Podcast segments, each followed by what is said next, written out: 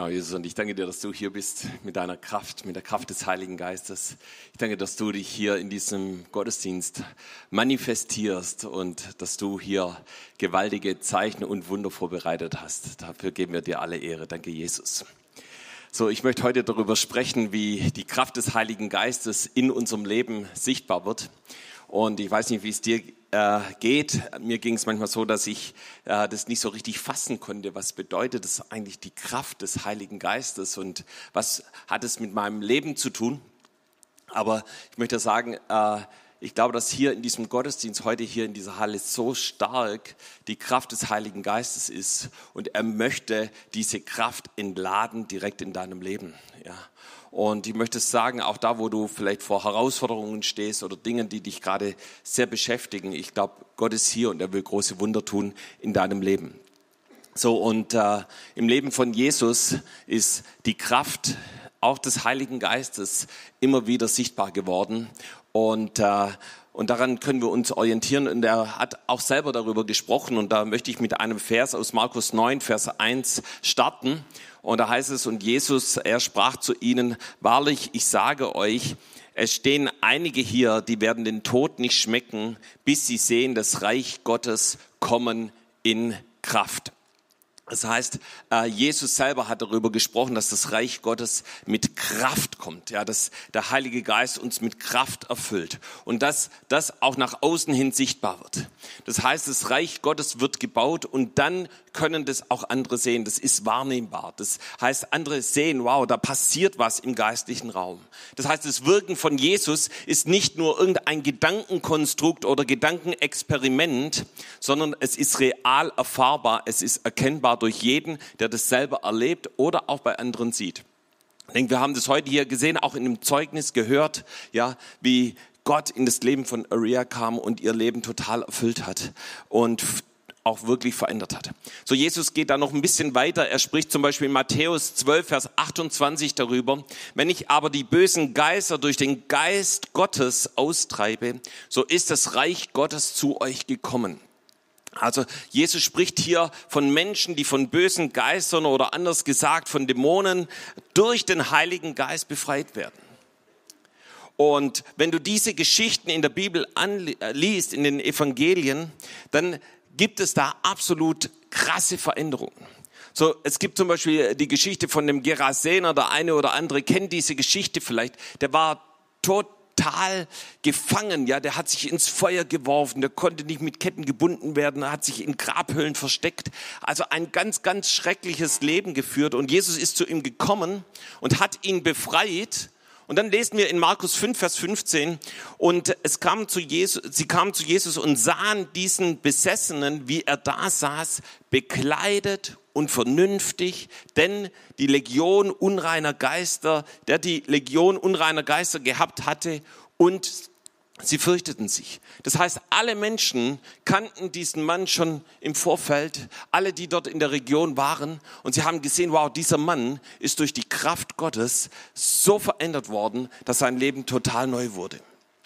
Aber das war nicht nur im Leben von Jesus so, sondern auch Paulus erzählt darüber. In 1. Korinther 2, Vers 4 und 5 lesen wir, mein Wort und meine Predigt geschahen nicht mit überredenden Worten menschlicher Weisheit sondern in Erweisung des Geistes und der Kraft, damit euer Glaube nicht stehe auf Menschenweisheit, sondern auf Gottes Kraft. Oder 1. Korinther 4, Vers 20, denn das Reich Gottes steht nicht in Worten, sondern in Kraft. Paulus sagt uns hier, dass es wichtig ist, dass unser Glaube nicht auf menschlicher Weisheit gegründet ist, sondern auf der Kraft und der Salbung des Heiligen Geistes. Leider ist es so, dass es viele Menschen gibt, deren Glaube eher auf Philosophien oder Weisheiten gegründet ist. Aber die Bibel, das Wort Gottes, fordert uns heraus, dass wir auf einer anderen Grundlage stehen. Und wenn wir uns nochmal diesen Ausgangsvers betrachten, ja, wo Jesus gesagt hat, dass das Reich Gottes sichtbar wird und dass es die Jünger sehen werden, dann geht diese Stelle weiter, dass eben Jesus mit den Jüngern auf den Berg der Verklärung geht und auf einmal passiert hier etwas ganz Besonderes. Sie bekommen einen Blick auf eine ganz andere Welt, die so schön und wunderbar war, dass Petrus anscheinend für immer dort bleiben wollte.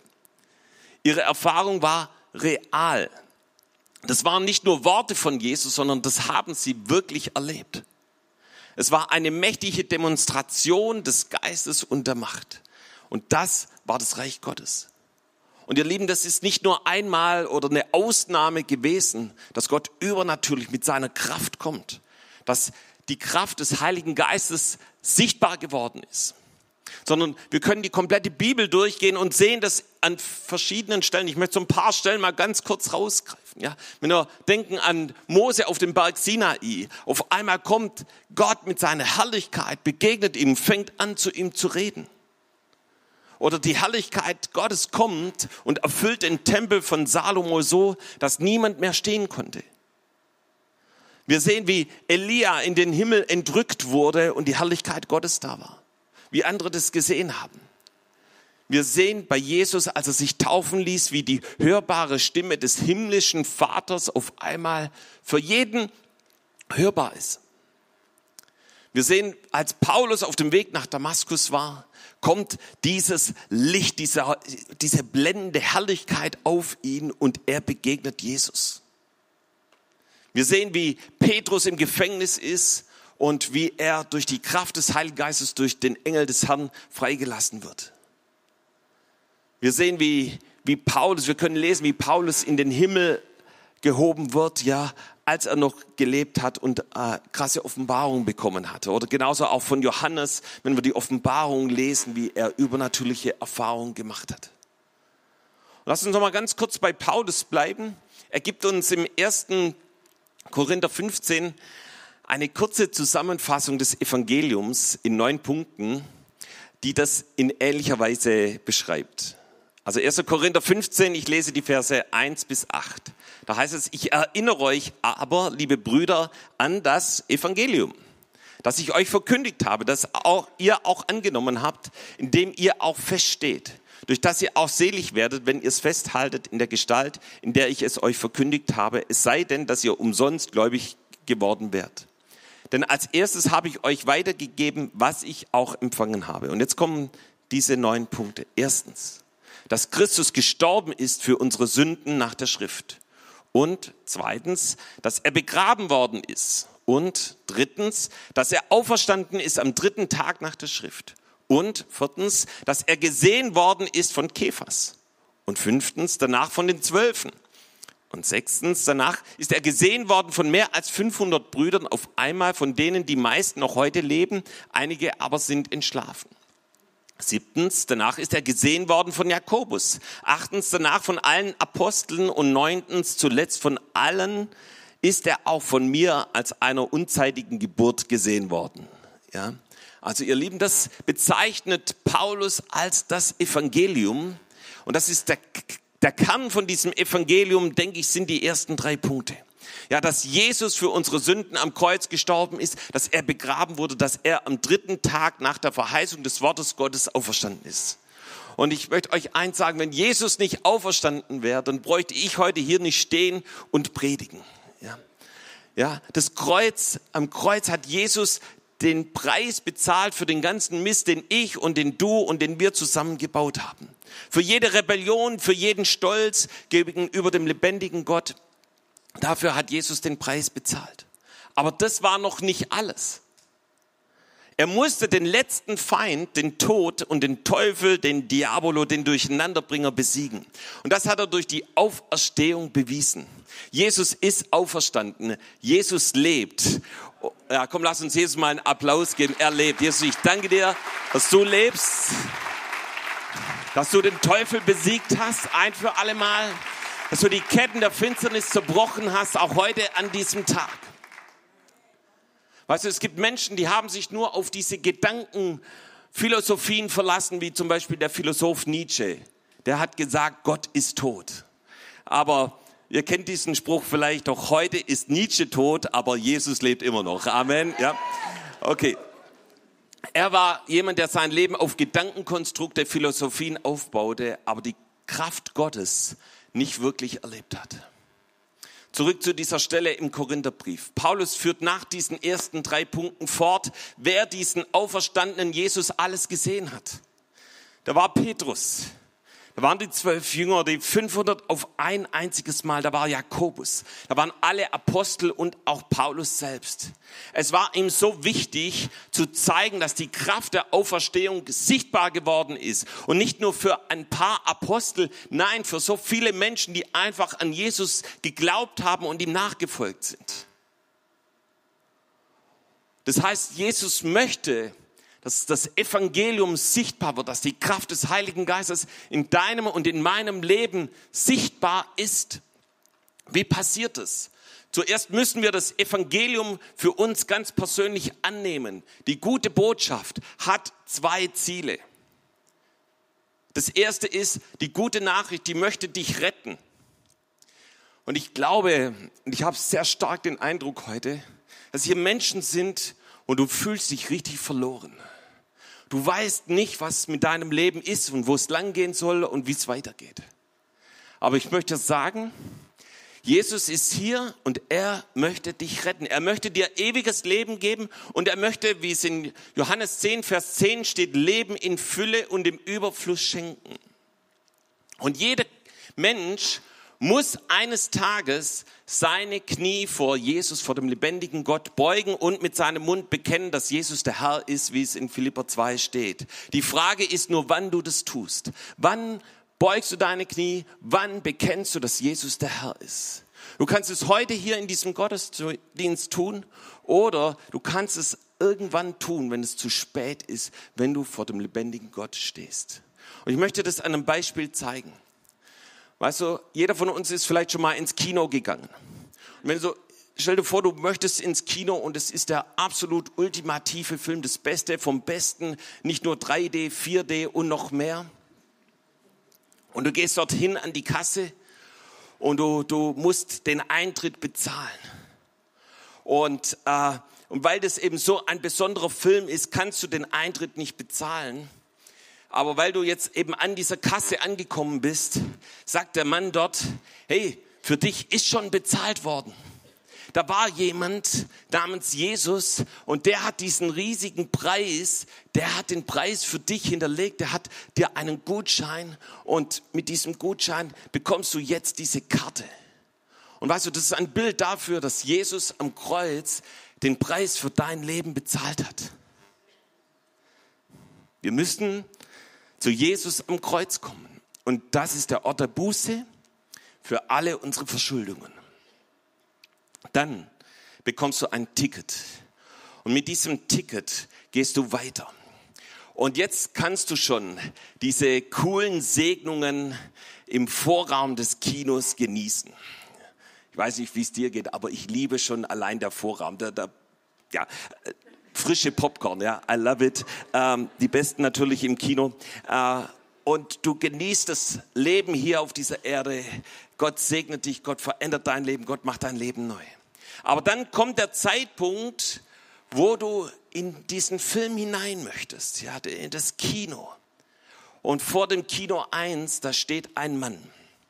Und er hat die Macht, dich ins Kino reinzulassen oder dich rauszuwerfen. In der Bibel lesen wir in Lukas 12, Vers 5, da heißt es, dass wir uns vor dem fürchten sollen, der die Macht hat, uns in die Hölle zu werfen. Und ich frage dich heute, hast du dieses Ticket schon gelöst? Da wartet ein Mega-Gutschein. Da wartet jemand darauf, der dein Leben reinwaschen möchte mit seinem Blut. Ja? Und wenn du dieses dieses Ticket heute am Kreuz von Jesus löst und du dich reinwäschen lässt von, durch sein Blut, dann will er dir, dann vergibt er dir sofort. Und dann, wenn du vor ihm stehst, dann sagt er, ey, dein Ticket, ich sehe es, komm rein, komm hier, kannst du direkt in den Himmel, kannst du direkt den besten Film und noch viel, viel mehr das ewige Leben genießen. Das ist das Evangelium. Und deshalb, da wo du dich verloren fühlst, wo du nicht weißt, dass du gerettet bist, wo du nicht weißt, was würde mit mir passieren, wenn ich heute vor Jesus stehen würde, komm heute hier während dieses Gottesdienstes zu Jesus und er gibt dir ewiges Leben. Aber das Evangelium ist auch für jeden Christen. Und er möchte dich heute mit seiner Kraft erfüllen, dass du ein vollmächtiger Zeuge bist für ihn. Er will dich das mit seinem Heiligen Geist erfüllen. Und er möchte, dass du dich von ihm gebrauchen lässt. Er will, dass du ganz auf ihn fokussiert bist, dass du seinen Willen tust. Dass, aber wenn deine Gedanken von Gott und seinen Absichten auf den Menschen und seine Meinungen und auf Lob und Kritik abgelenkt sind, dann wird er sich von dir immer weiter zurückziehen. Deshalb ist es so wichtig, dass du dich ganz und gar auf Jesus fokussierst. Sonst wirst du unzufrieden werden. Doch Jesus möchte, dass das Evangelium weitergegeben wird. Und es passiert da, wo wir es mit Zeichen und Wundern bestätigen, wie es in der Apostelgeschichte 4, Vers 30 heißt. So, woran erkennen wir, dass die Kraft Gottes noch nicht in unserem Leben sichtbar ist? Und anschließend werde ich darauf eingehen, woran erkennen wir, dass die Kraft Gottes in unserem Leben sichtbar ist. Aber zuerst, woran erkennen wir, dass die Kraft Gottes in unserem Leben noch nicht sichtbar ist? Und wir schlagen dazu 2. Timotheus 3, Vers 1 bis 5 auf. Heißt es, ich lese aus der neuen Leben Übersetzung, Neues Leben Bibel. Außerdem sollst du wissen, Timotheus, dass in den letzten Tagen der Welt schwere Zeiten kommen werden. So, also wir können das anwenden auf uns, ja, wir leben in der letzten Zeit. Da heißt es, denn die Menschen werden nur sich selbst und ihr Geld lieben. Sie werden stolz, eingebildet sein, Gott verachten und ihren Eltern ungehorsam und undankbar begegnen. Nichts wird ihnen heilig sein. Sie werden lieblos sein und zur Vergebung nicht bereit. Sie werden andere verleumden und keine Selbstbeherrschung kennen. Sie werden grausam sein und von Gutem nichts wissen wollen. Ihre Freunde werden sie verraten, leichtsinnig handeln, sich aufspielen und ihr Vergnügen mehr lieben als Gott. Sie werden so tun, als seien sie fromm, doch die Kraft Gottes, die sie verändern könnte, werden sie ablehnen. Von solchen Leuten halte dich fern. Also wir sehen, das ist ein Text für die Endzeit, wie ich es gerade schon gesagt habe. Und die Frage ist, ähm, wie leben wir? Ja.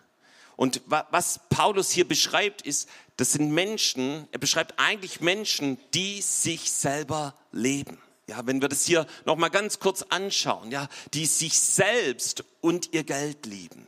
Ja, die stolz eingebildet Gott verachten, die ungehorsam sind, undankbar, lieblos, ja, die nicht bereit sind zu vergeben, den anderen loszulassen, ja, die keine Selbstbeherrschung haben, die grausam sind und vom Guten nichts wissen wollen. Und dann schließt es damit ab, dass sie eben die Kraft Gottes, die sie heute verändern könnte, werden sie ablehnen. Und ich möchte sagen, da ist die Kraft Gottes ist heute Nachmittag hier und die möchte dein Leben verändern. Und die Frage ist, bist du bereit, diese Kraft Gottes zu empfangen? Bist du bereit zu sagen, ja, Heiliger Geist, ich möchte deine ganze Kraft empfangen. Und ich möchte, dass du mein Leben veränderst. Und die Frage, die sich hier stellt, ist, lebst du dir selber oder lebst du so, dass das Reich Gottes an erster Stelle steht? Lebst du so, dass Jesus das Zentrum in deinem Leben ist, dass der Heilige Geist dich gebraucht. Und weißt du, wenn wir zu Jesus kommen, wenn wir dieses Ticket einlösen, dann passiert ein Switch, ja, dass du sagst, so, ich lebe nicht mehr mir selber, sondern ich habe mein Leben niedergelegt für das Evangelium, für Jesus und für seine Kraft. Und weißt du, seine Kraft kommt da, wo wir unser Leben ganz ihm gegeben haben. Und ich möchte dir sagen, ich habe das getan. Ich habe vor 31 Jahren, ist glaube ich jetzt her, habe ich mein Leben Jesus gegeben. Und ich, hab, ich wusste eins, ich möchte, dass die Kraft Gottes in meinem Leben sich widerspiegelt. Und das macht sich bemerkbar an unterschiedlichen Stellen im, im Leben. Es hat sich bei mir bemerkbar gemacht in meinem Studium oder auch im Beruf. Und ich möchte dich fragen, macht es sich bei dir auch bemerkbar? So, ich musste mich damals, als ich studiert habe, selber finanzieren. Glücklicherweise war ich schon verheiratet und lebten auch vom Gehalt meiner Frau. Aber, aber trotzdem musste ich was zusteuern. Ja, und ich bin nachmittags arbeiten gegangen, an einem Nachmittag. Und gleichzeitig habe ich noch einen Nachmittag hier im Treffpunkt Jesus Live verbracht. Und äh, ich kann dir sagen, das war eine Herausforderung für mein Studium, aber gleichzeitig habe ich gesehen, wie Gott mich gesegnet hat. Ja? Und ich einen super Abschluss bekommen habe im, im Studium. Anschließend war ich Entwicklungsingenieur bei der Firma Bosch. Und als Jungingenieur meine erste richtige Anstellung, klar, da wollte ich natürlich auch vorankommen. Aber zum anderen hatte ich ein Brennen für das Reich Gottes und äh, sagte, das Reich Gottes steht an erster Stelle. Und ich wollte irgendwie trotzdem weiter in dem Treffpunkt Jesus Live sein. Und er hatte eben immer nur nachmittags geöffnet. Und so bin ich zu meinem Vorgesetzten und habe gefragt, ob ich einen Nachmittag in der Woche schon etwas früher gehen kann. Und äh, wie das eben bei vielen Firmen ist, gibt es sogenannte Kernarbeitszeiten und es ist eigentlich ein No-Go, äh, das zu verletzen. Aber ich war, glaube ich, der Einzige in der Firma, äh, der eben da schon etwas früher gehen durfte, um dann dem Reich Gottes zu dienen. Das heißt, ich habe das Reich Gottes an erste Stelle gesetzt. Ich war dann später selbstständiger Projektingenieur, Softwareentwickler. Und auch da brauchte ich einen Nachmittag frei für eine Art Pastoralteam-Treffen. Hieß damals noch ein bisschen anders hier in der Gemeinde. Auch das war kein Problem. Ich habe danach gefragt, ob ich einen Nachmittag schon etwas früher gehen kann und trotzdem auf meine 40 Stunden komme. Und äh, so habe ich dann am Montag immer um 13 Uhr das Büro verlassen und ich höre die Atmosphäre heute noch britzeln, ähm, weil viel zu tun war. Ähm, aber ich das Reich Gottes an erste Stelle gesetzt habe. Doch Jesus hat meine Arbeit gesegnet und viele Aufgaben konnte ich erfolgreich und noch vor der angegebenen Zeit lösen. Ich sage dir eins, wenn du das Reich Gottes an erste Stelle setzt, wird sich Gott um alles kümmern. Genauso auch in der Familie, äh, auch da wird die Kraft Gottes sichtbar, wo du nach dem Prinzip lebst, Kingdom First. Gula und ich haben das von Anfang an unserer Ehe so gemacht. Auch hier könnte ich viele Beispiele nennen. Ich bin dankbar für meine Frau, die mich an vielen Punkten freigesetzt hat, das Reich Gottes zu bauen. Und andererseits habe auch ich sie freigesetzt, dass sie in ihrer Berufung als Anbeterin Gott dienen kann. Die Frage ist, hast du nur den Schein der Frömmigkeit oder verleugnest und verleugnest du die Kraft des Heiligen Geistes? Die Kraft des Kreuzes? Oder ist der Heilige Geist in seiner Kraft in deinem Leben an, am Wirken, sodass es auch für andere sichtbar ist? So, wie wird es für andere sichtbar? Zuerst äh, ein paar Punkte möchte ich da nennen. Zuallererst äh, möchte die Kraft des Heiligen Geistes, die Kraft Gottes, dich von Schwachheit zu Stärke bringen. Ja, das heißt, seine Kraft macht dich stark. Kannst du mal deinen Nachbarn sagen? Seine Kraft macht dich stark. In 2. Korinther 12, Vers 9 lesen wir, er hat zu mir gesagt, lass dir an meiner Gnade genügen, denn meine Kraft ist in den Schwachen mächtig. Darum will ich mich am allerliebsten rühmen meiner Schwachheit, damit die Kraft Christi bei mir wohne. Ja, das sagt Paulus. Das heißt, äh, er, er sagte, ey, die Kraft des Heiligen Geistes, die ist in, in dem Schwachen mächtig. Ja. Hey, und ich kann dir sagen, das habe ich immer wieder in meinem Leben erlebt. Ja. So, ich äh, hätte mir das vor vielen Jahren nicht ausgesucht da, oder nicht gedacht, dass ich irgendwann mal predige. Ja. Weil das für mich brutal schwierig war, einen Vortrag zu halten oder irgendwas äh, von einer Menge zu sagen. Ja. Aber die Kraft Gottes wird in dem Schwachen sichtbar. Ja? Und äh, genau, und Epheser 6, Vers, äh, 3, äh, Vers 16 steht es eben nochmal, dass er euch Kraft gebe, nach dem Reichtum seiner Herrlichkeit stark zu werden durch seinen Geist an dem inwendigen Menschen. Das heißt, der Heilige Geist, seine Kraft, die macht dich stark. Ja? Und nicht so, dass du irgendwie aufgepustet bist wie auf, aus einem Bodybuilding-Studio, sondern er macht dich innerlich stark, dass du feststehst und dass auch wenn mal ein Sturm kommt, es dich nicht gleich umhaut. Das zweite Punkt ist Beständigkeit. Die Kraft Gottes wird in deinem Leben sichtbar dadurch, dass du beständig bist. Psalm 51, Vers 12. Schaffe in mir Gott ein reines Herz und gib mir einen neuen, beständigen Geist. Durch Beständigkeit wird die Kraft des Heiligen Geistes in deinem Leben sichtbar. In der Apostelgeschichte lesen wir, dass sie beständig waren in der Lehre, im Gebet, in der Gemeinschaft, im Brotbrechen. Ja. Das heißt, sie waren nicht hin und her getrieben wie ein Blatt im Wind, sondern sie waren fest verwurzelt wie ein Baum, der eben auch äh, den kein Sturm umhaut.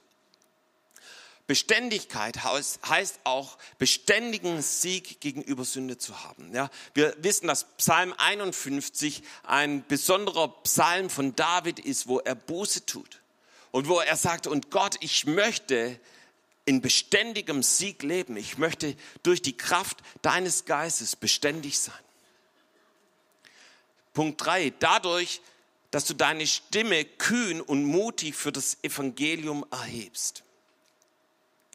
Dadurch wird die Kraft des Heiligen Geistes in deinem Leben wiedergespiegelt. In Micha lesen wir darüber. Micha 3, Vers 8.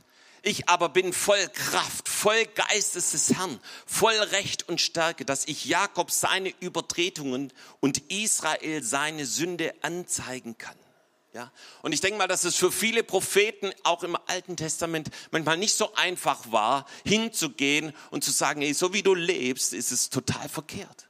Und so wie ihr lebt, ist es total verkehrt. Aber Micha schreibt hier, ich bin voll Kraft, voll Geistes Herrn und ich werde meine Stimme erheben.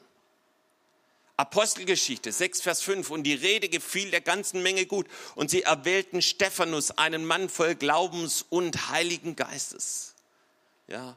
Und wir lesen dann weiter in Vers 10. Und sie vermochten nicht zu widerstehen der Weisheit und dem Geist, in dem er redete. Ja, das heißt, Stephanus, seine, die Kraft des Heiligen Geistes wurde sichtbar, wie mutig und kühn er fürs Evangelium eintrat. In 2. Timotheus 1, Vers 7 und 8 lesen wir auch davon. Denn Gott hat uns nicht gegeben den Geist der Furcht, sondern der Kraft und der Liebe und der Besonnenheit. Ja. So, ich glaube, wir lieben das alle, diesen Geist der Kraft, der Liebe und der Besonnenheit. Aber weißt du auch, wie der Vers weitergeht? was in dem folgenden Vers steht. Darum schäme, darum schäme dich nicht des Zeugnisses von unserem Herrn, noch meiner, die ich sein Gefangener bin, sondern leide mit mir für das Evangelium in der Kraft Gottes. Ja? Das heißt, Paulus sagt hier, hey, Gott hat dir nicht einen Geist der Furcht gegeben, sondern der Kraft, des Mutes und der Kühnheit. Warum? Dass du bereit bist, Zeugnis zu geben, einzutreten für das Evangelium. Und Leute, ich bin so dankbar für das, was gerade hier in der Gemeinde passiert. Dankbar für den Input von Jobs hier am Jahresanfang. Und daraus entstanden so viele Arbeitsgruppen in den Zellgruppen, Pastoralgruppen. Und es hat so ein neues Feuer in der Gemeinde freigesetzt, äh, eben loszuziehen, Zeugnis zu geben, Menschen zu bezeugen, dass Jesus lebt und dass die Kraft Gottes real ist sowohl hier bei unseren evangelistischen Einsätzen in der Stadt, Leitereinsatz oder auch an anderen Stellen fangen Leute an, Partys zu geben und laden Menschen zu sich nach Hause ein, geben Zeugnis und äh, Menschen werden gerettet und äh, äh, lernen Jesus kennen. Und hey, lass es nicht an dir vorüberziehen, sondern werde aktiv. Ja? So ein Zitat von Reinhard Bonke. Erweckung geschieht nicht, solange du es dir zu Hause gemütlich machst und Gott bittest zu handeln. Ja, sondern du musst losgehen. Ja, du musst aktiv werden. Ja. Okay, wo wird die Kraft des Heiligen Geistes noch sichtbar? Im Gebet. Römer 8, Vers 26. Desgleichen hilft euch auch der Geist unserer Schwachheit auf, denn wir wissen nicht, was wir beten sollen, wie sich's gebührt, sondern der Geist selbst vertritt uns mit unaussprechlichem Seufzer. Du kannst jeden Tag von seiner Kraft erfüllt werden, jeden Morgen, bevor dieser Tag losgeht. Komm zu ihm und lass dich erfüllen. So, ich denke, fast jeder von uns hat ein Handy irgendwo in der Tasche, oder? Ja. Und wie bist du heute Morgen aus, aus dem Haus gegangen oder heute im Nachmittag? Wer hat darauf geachtet, dass sein Handy einigermaßen geladen ist? Ja, dass der Akku nicht ganz leer ist. Ja, ein paar. Ich glaube, es waren sogar noch ein paar mehr. Ja. Und äh, weißt du, wir achten darauf, dass unser Handy irgendwie eine bestimmte Prozentzahl Akkuladung hat. Ja. Und wenn du so ein Handy hast, wo du weißt, es ist ziemlich schnell leer, dann hast du sogar noch so eine Powerbank dabei, weil du weißt, dann muss noch mal eine extra Schub kommen. Ja. Aber wie sieht es mit unserem Leben aus? Ja. Achten wir auch darauf, dass wir erfüllt sind mit der Kraft des Heiligen Geistes jeden Morgen? Ja. Äh, wie, die Frage ist, wie können wir unseren geistlichen Akku aufladen? Es steht in 1. Korinther 14, Vers 4. Da heißt es, wer in Zungen redet, der erbaut sich selbst, ja, der lädt sich selber auf, ja, in der Kraft des Heiligen Geistes. Das heißt, wenn wir in der Sprache des Heiligen Geistes, die er uns geben möchte und jedem gibt, der von ihm erfüllt ist und sich danach ausstreckt, ja, hey, da lädst du deinen Akku. Soll ich dir was sagen? Ich habe angefangen, jeden Morgen seit ein paar Wochen zehn Minuten in Sprachen zu beten. Ja? Momentan bin ich bei 15 Minuten. Und was ich erlebe, ist, dass mein Gebet vor allem in dieser Zeit ein sehr, sich in ein sehr kraftvolles Gebet verwandelt hat. Wenn ich in Sprachen bete, zeigt der Heilige Geist mir, was ich gerade im Geist, was er gerade im Geist freisetzt, wofür ich bete. Und parallel merke ich, wie der geistliche Akku geladen wird und ich mich selber persönlich aufbaue. Ich möchte ich fragen, wie viel Prozent ist dein geistlicher Akku geladen? Du kannst es nachmessen am Tempelstrom in Hesekiel 47, aber da möchte ich jetzt nicht äh, weiter darauf eingehen, ob es bis zu den Knöcheln, Knie oder wie weit es geht oder ob du schwimmst. Okay, wir gehen weiter zu Punkt 4, die Kraft ist, äh, zu Punkt 5, die Kraft wird sichtbar dadurch, dass du Schwierigkeiten überwindest, dass Berge zur Ebene werden. Sacharja 4, Vers 6 und 7 und er antwortete und sprach zu mir, das ist das Wort des Herrn an Zerubabel. Es soll nicht durch Heer oder Kraft, sondern durch meinen Geist geschehen, spricht der Herr Zebaoth. Wer bist du, du großer Berg, der du doch vor Zerubabel zur Ebene werden musst? Er wird hervorholen den Schlussstein, sodass man rufen wird, Glück zu, Glück zu. Und ich bin davon überzeugt, dass der Heilige Geist dieses Wort gerade zu denen sagt, die vor großen Herausforderungen stehen, wo du wirklich so einen großen Berg vor dir hast. Das Wort Gottes sagt hier, wer bist du eigentlich? Du wirst zur Ebene werden, du wirst platt gemacht. Nicht du persönlich, sondern der Berg wird platt gemacht. Ja? Vertraue auf die Kraft des Heiligen Geistes und du wirst es sehen. Vertraue auf den Heiligen Geistes und der Berg wird zur Ebene werden. Sag mal, dein Berg wird zur Ebene werden zu deinem Nachbarn. Ja. So ist die Kraft die Wunder wirkt. Römer 15, Vers 19. Ja, in der Kraft von Zeichen und Wundern und in der Kraft des Geistes. So habe ich von Jerusalem aus ringsum bis nach Elin das Evangelium von Christus ausgerichtet. Ja, das heißt, die Bibel spricht von der Kraft von Zeichen und Wundern. Ich weiß nicht, aber ich liebe es, wenn Gott Zeichen und Wunder tut. Ja, wenn Menschen, allein letzte Woche, wo wir hier die Zeugnisse hatten, ja, von Krebs geheilt und Wunder getan, Versorgung erlebt, die Kraft des Heiligen Geistes, das Reden Gottes empfangen. Gott möchte sich offenbaren. Gott möchte seine Kraft heute und hier offenbaren. Punkt 7, die Kraft, die befreit. Jesus hat darüber gesprochen in Matthäus 12, Vers 28. Wenn ich aber die bösen Geister durch den Geist Gottes austreibe, so ist ja schon das Reich Gottes zu euch gekommen. Und äh, Jesus geht noch weiter, auch in Lukas 4, Vers 18 sagt er, der Geist des Herrn ist auf mir, weil er mich gesandt, gesalbt hat, zu verkündigen das Evangelium und gesandt hat, zu predigen den Gefangenen, dass sie frei sein sollen. Ja. Das heißt, Jesus ist gekommen, um die Gefangenen frei zu machen.